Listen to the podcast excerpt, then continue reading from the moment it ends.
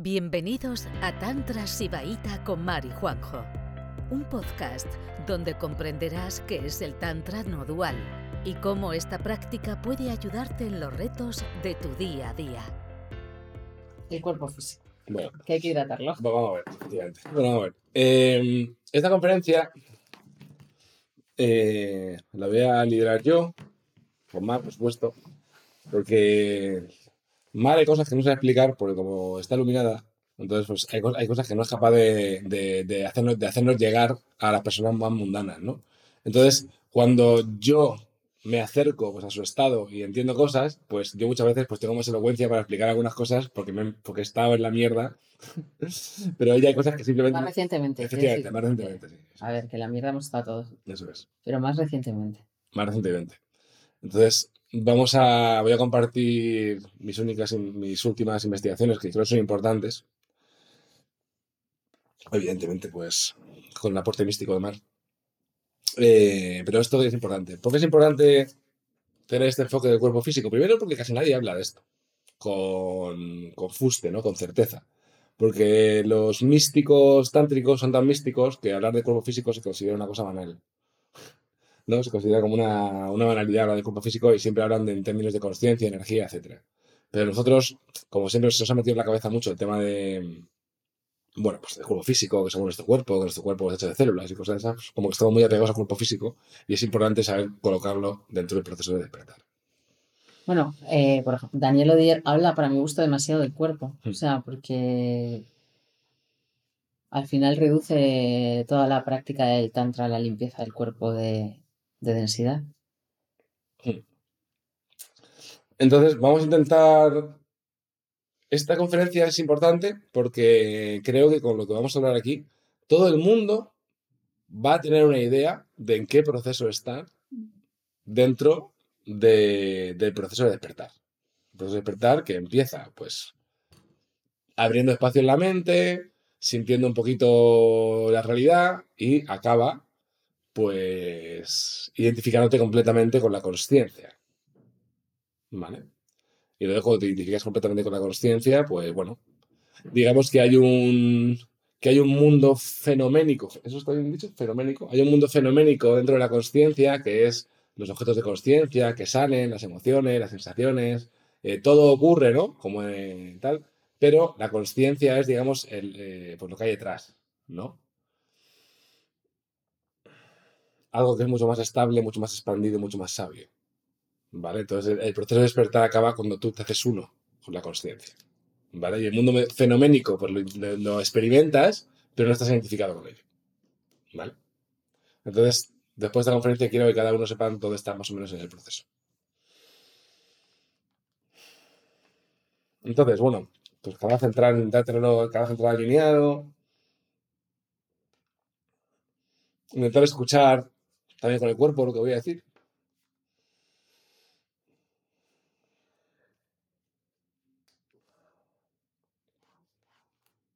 Entonces, de todos los que están aquí,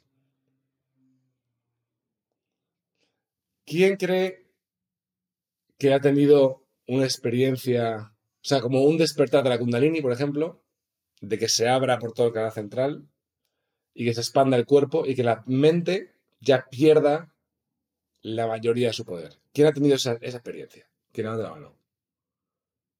Vale, algunos, algunos han tenido esa experiencia. Vale. Entonces, el el primer- la primera etapa del proceso de despertar termina con la subida de la Kundalini y el despertar de la Kundalini en todo el cuerpo. ¿Vale? Sí, sí, sí, ¿no?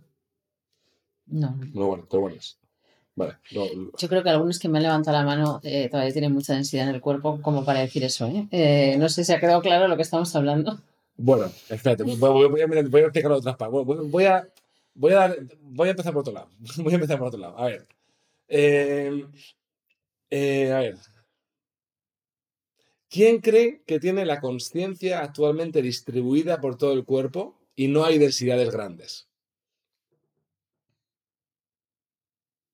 ¿Vale? Elizabeth, Gloria, Nuria, después de fin de ok. Vale, Sonia, ok, bueno.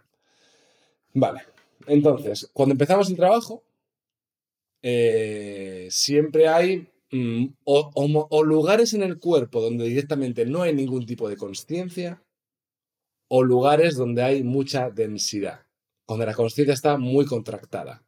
Ansiedad, eh, ¿sabes? Mm, pelotas que se te forman aquí, ¿vale? Mucha densidad o falta de consciencia. Sí, también es como exceso de rigidez en, las- en una zona de tu cuerpo, en las articulaciones, como que no tiene movilidad. Eso también es síntoma de, de que tienes una densificación. ¿Vale? Entonces, la primera etapa del proceso tenemos que conseguir que la densidad repetida en diferentes zonas eh, zonas del cuerpo o las partes del cuerpo donde no tienen ningún tipo de conciencia, pues por ejemplo, vamos a hacer un... Pues es que me gustaría que esto sea un poco práctico también porque quiero que, quiero que lo sentéis y que lo experimentéis, ¿vale? Entonces, vamos a poner la conciencia en el cuerpo.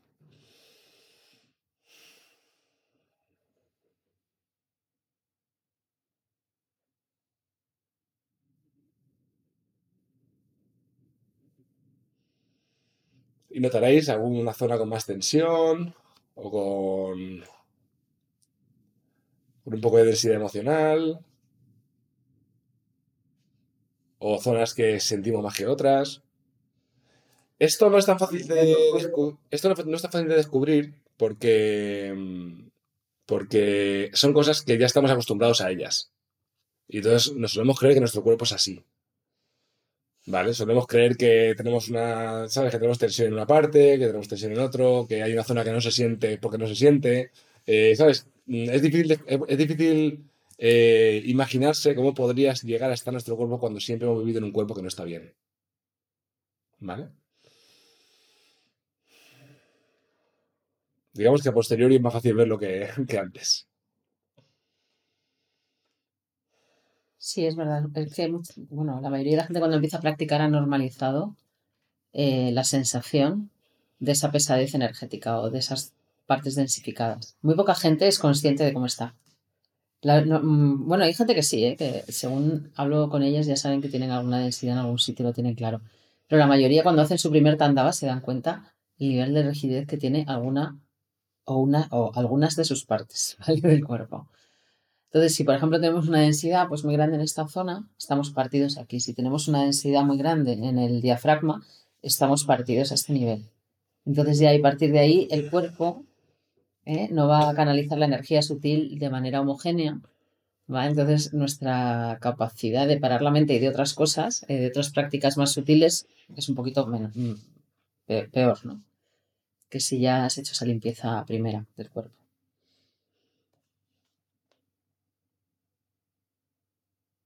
¿Vamos? No, no. Vale. Entonces, para, entonces, la primera etapa consiste en llegar a la subida de la Kundalini, que eso ocurre cuando hay suficiente conciencia en el cuerpo y pocos bloqueos en el cuerpo. Hay que llegar hasta ahí. Si no hemos llegado, hay que llegar. ¿Cómo se llega? Esto me recuerda, me recuerda a una a un chamán con el que nosotros hemos tenido una experiencia y tal, que decía, primero viene lo duro y luego lo difícil. ¿Vale? O sea, el proceso de despertar es un poco así. Primero viene lo duro y luego lo difícil.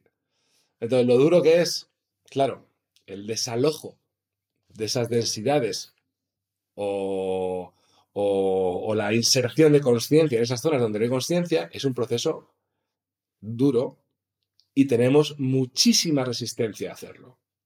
Muchísima resistencia a hacerlo. Porque si metemos conciencia en aquellos sitios donde no hay conciencia, seguramente pues, se desbloqueen traumas, eh, haya desbloqueos también emocionales, eh, y, y esos, y esas densidades que tenemos, pues cuesta muchísimo sacarlas. Y, si salen, pues son, seguramente salen pues, entidades espirituales, emociones no sentidas. Vale, hay que hacer un trabajo que al principio es duro. Es físico, es incómodo y es duro. ¿Vale? Técnicas para hacerlo. La principal, la más eficiente, la medicina chamánica. ¿Vale? Eh, quien empiece el proceso. A ver, todo esto, eh, quiero decir, tanto las prácticas más duras como, como las prácticas más sutiles tienen que ir de la mano. O sea, es como que todas las prácticas tienen que ser contempladas, ¿no? O sea, al principio, pues, mm, para, aprendes a parar la mente, esa densidad que tienes en el cuerpo esa falta de conciencia se hace más evidente, ¿vale? Y cuando ya aprendes un poco a parar la mente, pues se puede meterle medicina, ¿vale? Para, para poder sacar de, de cero a 100 esas densidades, esas cosas, y luego pues ya vas a poder estar más presente, vas a poder practicar mejor, y cuando practiques mejor vas a ser consciente de otra parte, o sea, es como que se va subiendo con esto, ¿no? Pero la medicina chamánica, sobre todo al principio, ¿vale? En el principio del proceso, pues ya veremos como luego después no es tan importante, pero sobre todo al principio del proceso, es importante porque eh, te quita lo gordo, te quita lo gordo eh, fácilmente. ¿Quién ha tenido aquí procesos de medicina? Porque no quiero hablar. ¿Quién ha tenido aquí procesos de medicina que han desalojado densidades que de otra manera no hubiera sido capaz de, desalojar? ¿Vale? O sea, tengo varias experiencias en el grupo de que la medicina sirve para desalojar cosas que de otra manera, francamente, es muy, muy, muy complicado. Sí, porque además hay diferentes capas en la densidad, ¿no? Yo creo que mucha gente cuando hace el primer tandaba conmigo, de repente le brotan emociones, eh, le, brota una como temblor, que luego se convierte en una vibración sutil, ¿sabes? Como que hay cosas que están a flor de piel, pero luego, y, y notas una mejoría, ¿no? Cuando empiezas a hacer tandaba, pero luego de repente es como que empiezas a tocar un techo que no... Y, y se te empieza a hacer bola la práctica, casi mucha gente, ¿quién ha pasado por eso? Que ha arrancado con mucha fuerza y luego de repente ha tocado techo. ¿Quién, ¿quién le ha pasado eso al principio? ¿vale? Porque de repente ya llegas a una densidad que está, más, que está más profunda, que igual necesitas practicar un año y medio como un atleta olímpico para que eso salga. Está muy agarrado y muy profundo, ¿vale? Entonces, como, como la gente no suele tener esa, no sé, esa paciencia un poco como este rollo japonés, ¿no? De cortar 20.000 veces eh, el sushi. El sushi, ¿no? Hasta que te sale perfecto, ¿no? Eso en Occidente no nos llevamos bien con eso. Si fuéramos un poco así como los japoneses, practicaríamos como deportistas de élite hasta que eso se desalojara. Y puede ocurrir, ¿eh? Si, si practicáis como deportistas de élite. Pero como no conozco mucha gente que tenga esa, ese empeño, ¿no? O esa paciencia, eh, bueno, yo, incluida yo, o sea, yo mi densidad más gorda, mis dos densidades más gordas las he sacado con medicina y si no, dudo que estuviera en, este, en el estado que estoy. Entonces ahí pues te das cuenta que la medicina tiene un power que, te da un empujón en el momento más difícil, ¿no? Cuando se te va a hacer bola vas a tocar techo y vas a abandonar. Entonces ahí, para ir a lo profundo.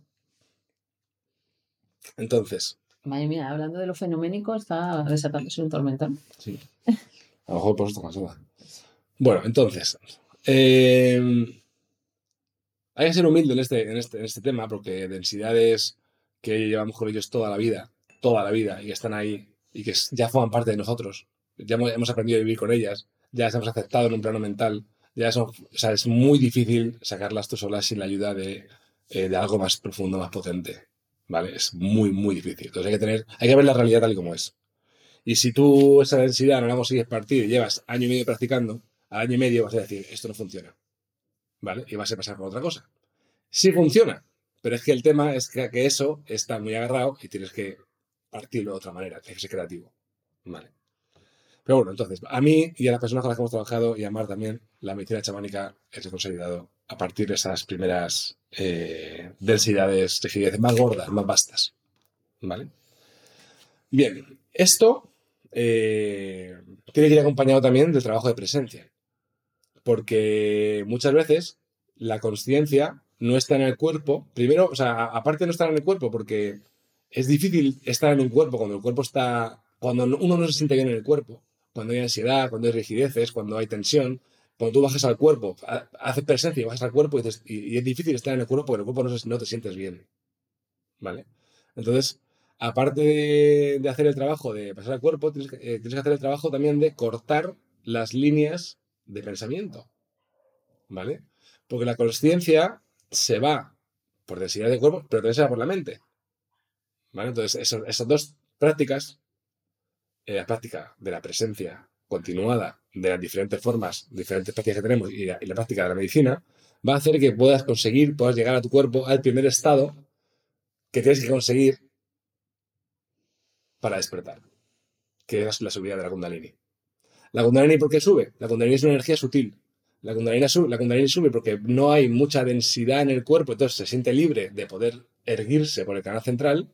Y también cuando no, no hay tanto riesgo de, de, de, energías que no están a favor de la conciencia que tú estás persiguiendo todo el rato.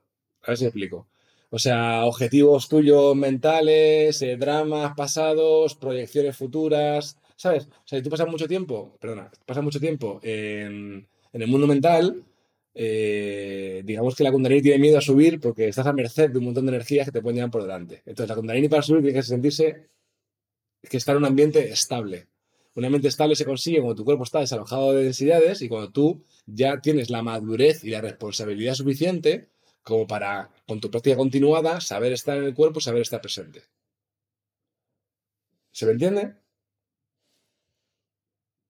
Sí, o sea, también es lógico, porque si tú de, claro, si, primero, si el canal central no está despejado, que es, o sea, te quiero decir, el cuerpo es sabio, la conciencia es sabia, se despliega la kundalini cuando el canal central está despejado y el cuerpo bastante libre de densidades como para que esa, esa expansión de esa, bueno, es como una, es como esa leche lunar, como la, la describen, ¿no? Que empiece a, a, distribuirse homogéneamente por los, por, por los canales sutiles porque si no, no va a ir a ningún sitio. Entonces, aunque hay técnicas para despertar a la kundalini a la fuerza, en el tantra no lo hacemos. Es una cosa, es un proceso natural que ocurre cuando eso se puede sostener, porque ¿para qué quieres, eh, sabes, echar un geyser por una cañería si luego tiene un atasco? Eso puede crear algo, bueno, pues eso, un desajuste energético cuando no físico, ¿sabes? Cuando no físico. Y luego cuando se puede sostener, porque si, si esa despliegue de energía se empieza a distribuir sutilmente por el cuerpo, porque no hay ni otras densidades fuera del canal central, pues es maravilloso, pero si no, tampoco va a ningún sitio, ¿no? O sea, al final se volverá a, a, plegar, ¿no? O sea, si ve que no tiene a dónde ir, que no puede hacer lo que ha venido a hacer en tu cuerpo, pues se vuelve a plegar. Por eso no somos nada fans de, de desplegar la kundalini con ejercicios forzados ocurre cuando ocurre, ¿no? Ocurre cuando aprendes a vivir con menos mente y has quitado la mayoría de la densidad. Vale. Cuando hablamos de medicina chamánica, no hablamos de que vengáis un retiro, que mucho, a lo mejor mucho no podéis, o a lo mejor, ya como os he comentado antes, el primer retiro que tenemos disponible en noviembre y tampoco tenemos muchas plazas. Pero también, por ejemplo, el 50-60% de densidades gordas se van a base de rapé. ¿Vale? Y ahí Vego os puede ayudar. ¿Vale? O sea que hay medicinas chamánicas incluso lo puedes hacer desde vuestra casa también se puede hacer. ¿Vale? Solo, para hacer, solo para que lo sepáis. Ahora, que os, que os atreváis, no os atreváis, tengan miedo, eso ya es una cosa vuestra. ¿Vale? Otra cosa de la Kundalini, la Kundalini, la Kundalini realmente no es algo que suba la Kundalini como un proceso místico. O sea, la Kundalini, yo creo que cuando nacemos, nacemos con Kundalini. o sea, digamos que es un proceso más de recuperación de la energía que debería estar pasando por el canal central si no hubiera tanta confusión, ¿vale? O sea, tenemos mucha confusión de que, pero mismamente la confusión de que nosotros somos nuestro cuerpo y que estamos separados de la totalidad y que somos de una manera y de otra y todo el miedo que se nos va metiendo en el cuerpo con la sociedad, con, la, con, el condicionamiento y todo eso, pues eso va obstruyendo canal central. ¿Vale? Pero la Kundalini es cuando todos los malentendidos se van disolviendo, pues, pa, sube, ¿no? Entonces, vale. Proceso de despertar. Primera parte. Sube la Kundalini. ¿Vale? Sube la Kundalini. Y entonces lo que ocurre es que el centro de gravedad de tu conciencia baja. ¿Qué significa eso? Que de estar todo el día pensando y eventualmente bajar al cuerpo, de repente se cambian las tornas. ¿Vale? Estás todo el día en el cuerpo y a veces piensas. ¿Vale? Y cuando una vez que eso pasa, pues tu vida se facilita en un 70%, vamos a decirlo. Tu vida de repente es un 70% más fácil. ¿Vale? Sí, tu vida como practicante de tantra, o sea. No, no, en general. Sí, también, en general. No, no, tu vida en general. No, pero que también la gente tiene unas ideas de que te vaya bien la vida un poco extrañas, ¿no? O sea. O sea, tu vida como, como, quiero decir, o sea, la mente es muy complicada y las decisiones de la mente son muy complicadas. O sea, tú vives desde un lugar, Claro, que, es, que, la pueden liar igual, ¿eh? La pueden liar igual. Pero ya de repente, pues todo empieza a ser un poco más fácil. Y disfruta más de las cosas, todo eso.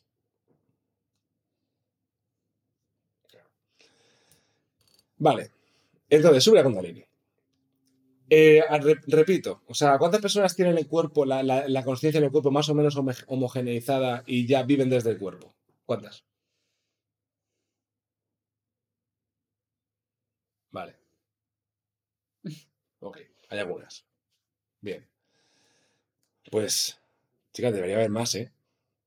Espabilar. Que esto es una cosa vuestra, ¿eh? Que las herramientas, que las- herramientas están ahí, ¿eh? De verdad lo digo, ¿eh? Es una cosa vuestra. Es una cosa que le, que le pongáis ahí empeño y dedicación y un par de. y un par de ovarios. ¿Sabes? Entonces, eso depende, depende de vosotros, de verdad. O sea, vamos. Si os empeñáis ahí, nos escribís, oye, estoy súper empeñado en esto, vamos a hablar. O sea, si yo pues, estoy ahí, nosotros estamos ahí para personas que, que quieren darle caña, ¿vale? Si queréis darle caña, le damos caña. ¿Vale?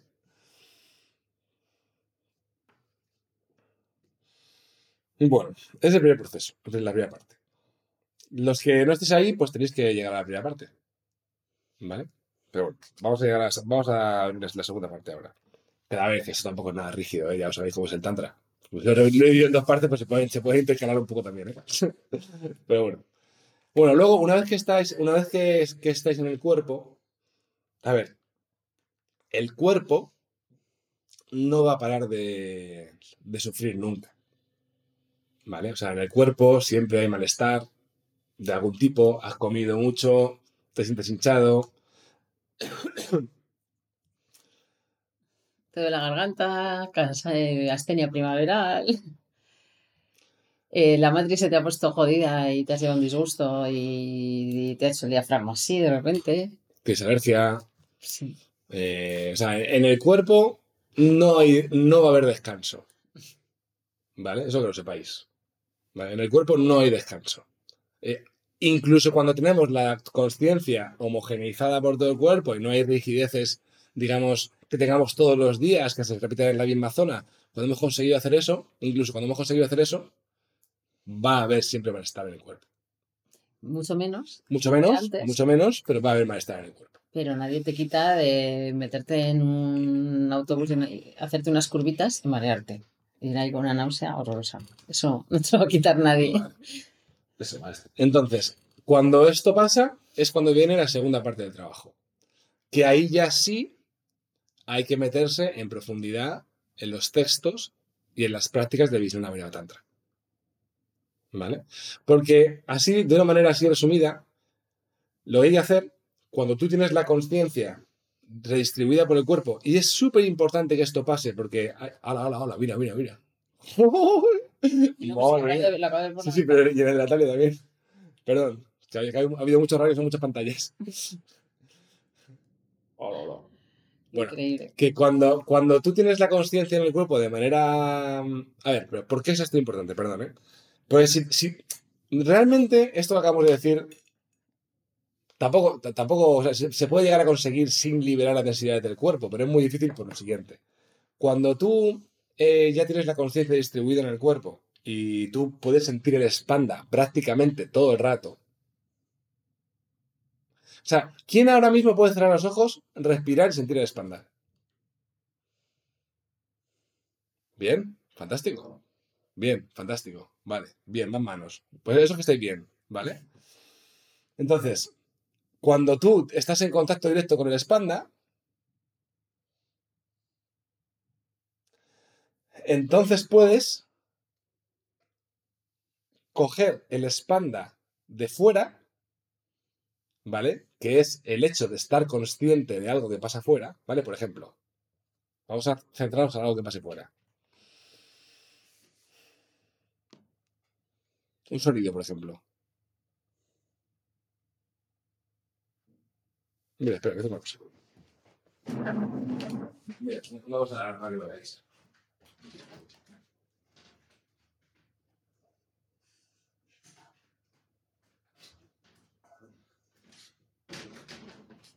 A ver, cerrad los ojos.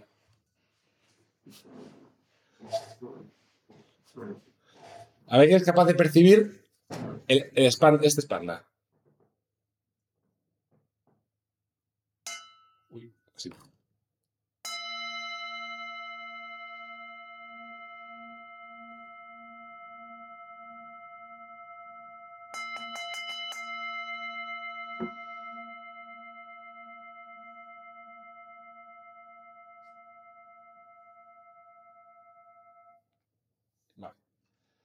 ¿Quién ha notado el espanda afuera? Levanta la mano. ¿Vale? El espanda, la vibración del sonido, está fuera del cuerpo físico. ¿Vale? Todo lo que podamos percibir, o sea, las cosas se perciben fuera del cuerpo físico porque hay conciencia. Si no hubiera conciencia fuera, no se podría percibir. ¿Esto se entiende? ¿Se entiende, no? Vale. O sea, si no, si, no hay conciencia fuera, si, no hay conciencia no se puede percibir. Todo lo que podamos percibir es porque hay conciencia. Si nos, si, nos, si, nos paramos a sentir cualquier cosa del exterior y la miramos, si la podemos mirar la podemos percibir, es porque hay conciencia. No es que no sé cómo si estuviéramos sellados, sellados, o sea, si nuestra piel realmente fuera nuestro límite, si estuviéramos sellados, no podríamos, yo no podría veros la cara. No podría sentir vuestras voces, no podría oír los pájaros. O sea, es absurdo pensar que terminas aquí. O sea, el tema, o sea, digamos que todo lo que pasa en el universo, de acuerdo al Tantra, y por eso, o sea, todo lo que pasa en el universo, digamos que se crea a partir de la conciencia. O sea, la conciencia es lo que está detrás de, de, cualquier evento. Por eso hablábamos antes del mundo fenoménico. Es como si la conciencia fuera el mar, ¿vale? Y toda la percepción fuera la espuma. La espuma de las olas. ¿Vale? Entonces, cuando tú puedes sentir la conciencia de dentro, la práctica, que hay muchas prácticas de visión de Tantra que son iguales, una es quita yoidad, otra es entrega tu cuerpo al espacio, otra es siente el centro canal central a la de lo de fuera. O sea, hay muchas prácticas de visión de Tantra que apuntan al mismo sitio. ¿Vale? Pero, básicamente, lo que tienes que hacer una vez que tengas la conciencia y que, que puedas sentir el espanda en el cuerpo de manera recurrente, es coger el espanda de dentro y el espanda de fuera y equipararlo.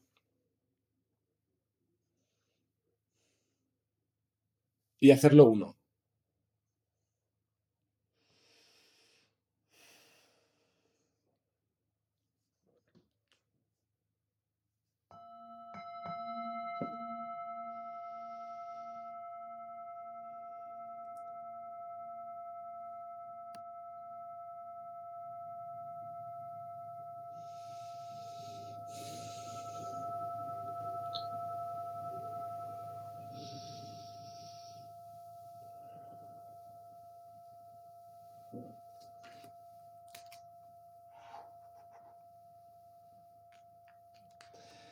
Y poco a poco, mediante la práctica continuada, identificarte con esa unidad, con esa conciencia que está tanto dentro como fuera, con esa conciencia, con ese campo de conciencia que trasciende tu cuerpo.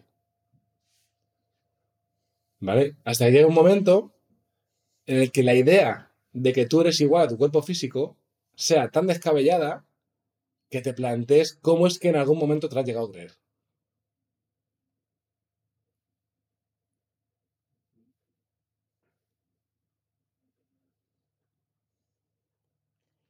Y aparte, si no eres tu cuerpo físico, pues tampoco eres tus emociones, porque a ver si alguien ha visto por ahí una emoción que no fuera de un cuerpo. Las emociones son vibraciones del cuerpo.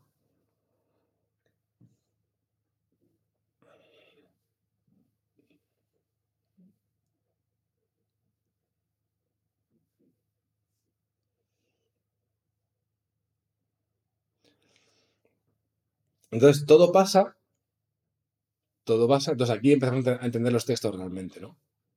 O sea, todo surge, todo nace, todo se mantiene, todo se destruye dentro del océano de la consciencia indiferenciada. ¿Vale? Claro, esto acabo de decir que es como una especie de progresión. Oye, esto es como yo lo he vivido y como he vivido en, mis estudiantes que se hace más fácilmente. No voy a decir a nadie que no puedan hacerlo de, de atrás adelante.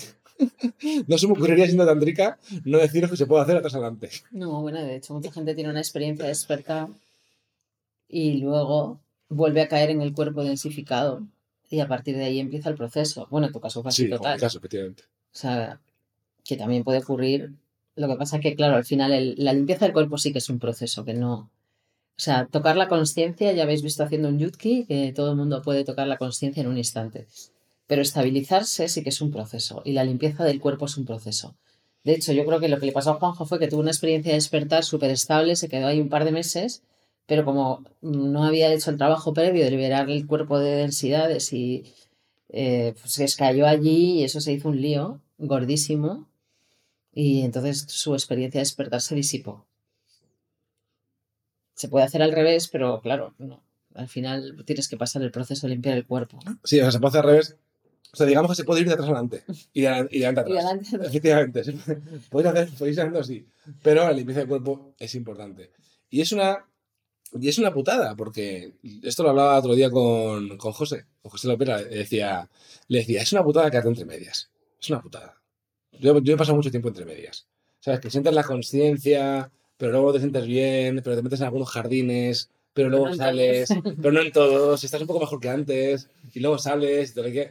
Tía, de verdad, no hay, no hay necesidad de eso. O sea, podemos no estar entre medias, de verdad, podemos no estar entre medias. Podemos darle, podemos darle, y, y yo creo que todas las personas que están en este grupo son inteligentes y tienen la destreza energética como para hacerlo. Podemos darle y, y estar mejor rot- rotundamente. Gracias por escucharnos. Volveremos pronto con otro episodio de Juan y Mar, un podcast de Tantra Sibaita.